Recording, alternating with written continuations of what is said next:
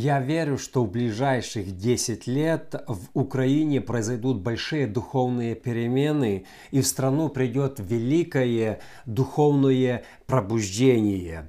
Но самая главная новость в том, что каждый из нас мы можем стать участником этого великого пробуждения, которое грядет. Друзья, всем привет! Роман Савочка здесь и добро пожаловать на Штунда ТВ. Я думаю, что сегодняшнее видео это самое важное видео, которое когда-либо делал. Поэтому, друзья, посмотрите его до конца. А также, если вы еще не подписаны на мой YouTube, обязательно подпишитесь. Помогите мне распространить принципы Царства Божьего среди большего числа людей. Э, год назад, чуть больше, в Украину пришла страшная война. Дьявол замыслил разруху, проклятие, но Бог специализируется на том, чтобы превращать проклятие в благословение. Я лично верю, что Бог возьмет эту ситуацию и перевернет на то, что десятки, а может быть сотни тысяч людей познают Бога, и Украина вообще может стать христианской страной. Смотрите, в 1919 году была похожая ситуация. Западная Украина по Версальскому договору отошла под юрисдикцию Польши. А, и в Западной Украине возник духовный вакуум. Раньше доминировала, ну, наверное, 95%, плюс 5% католики, православная церковь. Но когда Западная Украина отошла под юрисдикцию Польши, то а, православные остались без центра, который находился в Москве, и влияние православной церкви, оно очень сильно ослабло протестанты, особенно пятидесятники, они воспользовались этим вакуумом и за 10-15 лет просто перевернули всю страну, всю западную вот эту часть Украины, что за короткое время, 10-15 лет, большинство населения уже этих территорий ходили в пятидесятнические церкви. Это было просто немыслимо, как наши деды постарались. Мой дед Алексей был одним из этих тружеников, одним из основателей пятидесятнических пятидесятничества в Западной Украине он открыл больше 50 церквей. Было, ну, десятки таких тружеников, как он. Просто была такая ситуация, закончилась война, кризис, а, ослабла православная церковь, это очень важный фактор, и они начали проповедовать, и Бог начал действовать, что получилось очень огромное пробуждение. В некоторых местах, там на Полесье доходило до того еще перед э, Второй мировой войной, что 70-80% были села, где столько людей посещало Пятидесятническую церковь. Это было просто немыслимо с нуля до такого. А если посчитать вообще о том, что сколько людей ходило по воскресеньям регулярно в церковь, то протестанты стали номер один религией в Западной Украине, что было до Второй мировой войны. То есть наши деды увидели возможность возможность и воспользовались, начали проповедовать и нести Евангелие.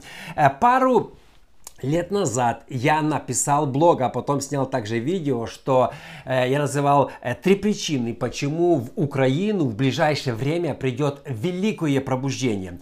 Одно из тезисов, которые я доказывал, Бог дал мне откровение, что э, пробуждения, они цикличны и регулярно повторяются раз в сто лет. Как было в Америке, когда было первое великое пробуждение, через сто лет стало второе пробуждение, и страна стала полностью протестантской, то есть духовной духовный климат поменялся. И то же самое э, произойдет, я говорил, между 20 и 30 годами в Украине произойдет великое духовное пробуждение. Ну, конечно, если взять 5-7 э, лет назад, э, Никто в это не верил, меня многие критиковали, говорили, что ты такое говоришь, сейчас вообще пробуждением не пахнет, церкви пустеют, ситуация все хуже, хуже, хуже. Но когда 24 февраля началась война. Знаете, что произошло? Мини-пробуждение. Э, многие люди, которые посещали церкви, они быстренько уехали за границу или просто переехали. Но Бог начал наполнять новыми людьми. Я видел видео, когда мы помогали церквям, фото, когда а, люди толпами стоят на улице и не умещаются. Когда церкви возросли в 3, 5, а то и 10 раз. И это без преувеличения. Часто мы преувеличиваем, знаете. Вот там пробуждение. А то реально, особенно в Восточной Украине, Николаев, Харьков, другие города, церкви начали умножаться. Это я называю мини-пробуждением. Но а, когда сегодня буквально я зашел и посмотрел свой пост, а, когда я его написал о том, что в Украину придет пробуждение, пробуждение я не мог поверить своим глазам. Это было просто пророческое откровение. Смотрите, я написал этот блог и поставил его, сейчас я его поставлю здесь. 24 февраля 2017 года я написал о том, что будет пробуждение. Именно дата даже 24 февраля. Это, это не совпадение, это не совпадение, это просто откровение, которое Бог мне дал, что пробуждение придет. Я только не знал, в какой именно год, у меня не было откровения, но в ближайших 10 лет лет придет пробуждение. Я написал 24 февраля. Вы видите, как Бог, Он просто действует. И я верю, что то, что сейчас происходит, это только начало. Это, это цветочки, это прелюдия пробуждения, которое в ближайшее время, до 30 года, придет э, на всю Украину. Сейчас у протестантов есть такой же шанс, который был у наших дедов. Только у нас шанс еще во много раз больше, намного раз выше. У нас намного больше ресурсов. И сейчас очень много людей э, в Украине, они посещают евангельские церкви. В те времена протестантов было 0,001%. Они сумели с нуля так быстро рвануть, что столько людей начало ходить, посещать протестантские евангельские церкви. У нас намного больше шанса. И мы, смотря на пример наших дедов, дедов должны не то что повторить их подвиг, мы должны преувеличить, мы должны приумножить, чтобы пробуждение, которое придет в Украину, еще было во много раз больше, чтобы Украина стала протестантской страной. Я верю, что в ближайшее время Украина станет номер один христианской страной Европе. И смотрите, ситуация очень похожа, которая была сто лет назад. Ослабление влияния православной церкви. Я верю, что то, что сейчас происходит, скандалы, вот эти все конфьюзы с православной церковью, это делает Бог, чтобы ослабить... Когда, знаете, они между собой спорят, это нам на руку. Мы должны воспользоваться, как наши деды, этой ситуацией. Когда идет в духовном мире ослабление православной церкви, это нам на руку, и мы должны этим воспользоваться. Война. Когда люди страдают, они больше открыты для Бога. Раньше, возможно, они бы не посмотрели в сторону церкви, но сейчас многие люди, которые раньше вообще не интересовались Богом, сегодня слушают Евангелие. Бог может перевернуть проклятие в благословение. И мы, как христиане, еще раз должны воспользоваться этим вакуумом духовным и принести с Божьей помощью великое, огромное обновление и пробуждение. С самого начала войны, после 24 февраля 2022 года, я объявил о том, что мы, наша организация Штунда Министры, мы будем собирать деньги и передавать для Украины. Не хочу хвастаться, но за меньше чем за год, э, именно 22 год, мы собрали несколько сотен тысяч долларов и работали с больше, чем 150 церквей в Украине. Просто кормили голодных, особенно в горячих точках, покупали буржуйки, э, подарки детям, помогали инвалидам. Мы вели огромную работу. Я даже не ожидал, что Бог послал именно столько э, возможностей. Сегодня я хочу предложить каждому из вас, друзья, очень важное предложение. Поучаствовать в пробуждении, которое грядет. Вы можете, даже если вы живете в Штатах, Германии, Канаде, других э, западных странах, вы можете стать участником пробуждения. Я сейчас объясню как. Мы хотим снова начать собирать деньги и передавать их в Украину. И сейчас немножко по другой схеме. Мы хотим не только помогать нуждающимся, мы хотим вместе с помощью евангелизировать или рассказывать рассказывать людям о Боге. Например, мы хотим помогать пострадавшим и хотим рассказывать. А, люди Первое, у кого есть горе, они более открыты к Богу. Если у кого-то в семье кто-то погиб, умер, родственники на войне, и когда к ним прийти с пакетом продуктов и рассказать им о Боге, они более открыты. Они видят, кто в это время к ним обратил руку помощи, понимаете? И таких людей сегодня, к сожалению, очень много, которые, в которых родственники умерли, погибли именно на этой войне. И мы, как христиане, можем приходить к ним, помогать финансово и плюс рассказывать о Боге, и они более открыты. Люди, которые вынужденно переехали, Таких сегодня тоже миллионы, которые оставили свои места, свои дома и вынуждены были бежать в центр Киев или Западную Украину. И тоже они открыты. Если вы найдете таких людей, придете к ним, они вам не откажут. И вы расскажете им о Боге и дадите им какой-то э, пакуночек с, э, с продуктами, они будут вас слышать. Особенно вдовы, вдовы солдат, вдовы, которые женщины, которые остались с маленькими детьми, они тоже открыты. Это большой приоритет. Инвалиды. Сегодня очень много людей, солдат, солдат, которые получили ранения, инвалиды, они тоже открыты. Мы можем к ним приходить и а, а, рассказывать о Боге и благословлять их финансово. А, женщины, семьи, у которых мужа, отца а, мобилизировали. Э, это очень важно. Знаете, они, они, они сейчас находятся, возможно, в стрессовом состоянии. Мы можем прийти к ним, и они будут открыты. Как мы хотим евангелизировать? Я назову просто несколько методов.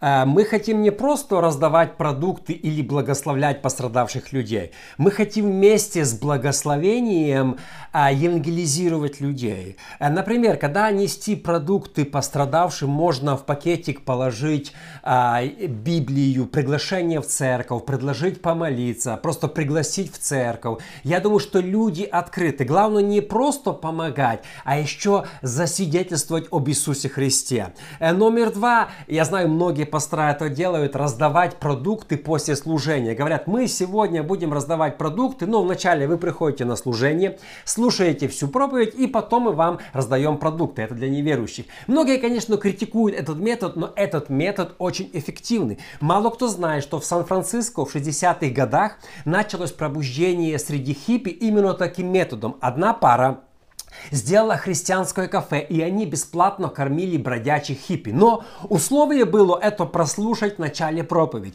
Эти хиппи приходили, слушали проповедь, потом они их кормили. Что интересно, началось такое пробуждение, что сотни тысяч людей потом хиппи обратилось к Богу. И сегодня мы знаем это как пробуждение хиппи. Э, можно ходить в модульные городки. Сегодня я слышал, есть много, особенно там в Западной Украине, в Киеве, модульных городков, где живут беженцы, переселенцы. Я думаю, что если к ним прийти, принести продукты, также снова рассказать о Боге, пригласить в церковь, эти люди больше всего будут открыты для Бога. Или просто я видел, как многие делают, выехать в горячую точку и с машины проповедовать перед тем, как раздавать продукты, рассказать, призвать к покаянию, э, прочитать молитву, проповедь, ну, рассказать о Боге.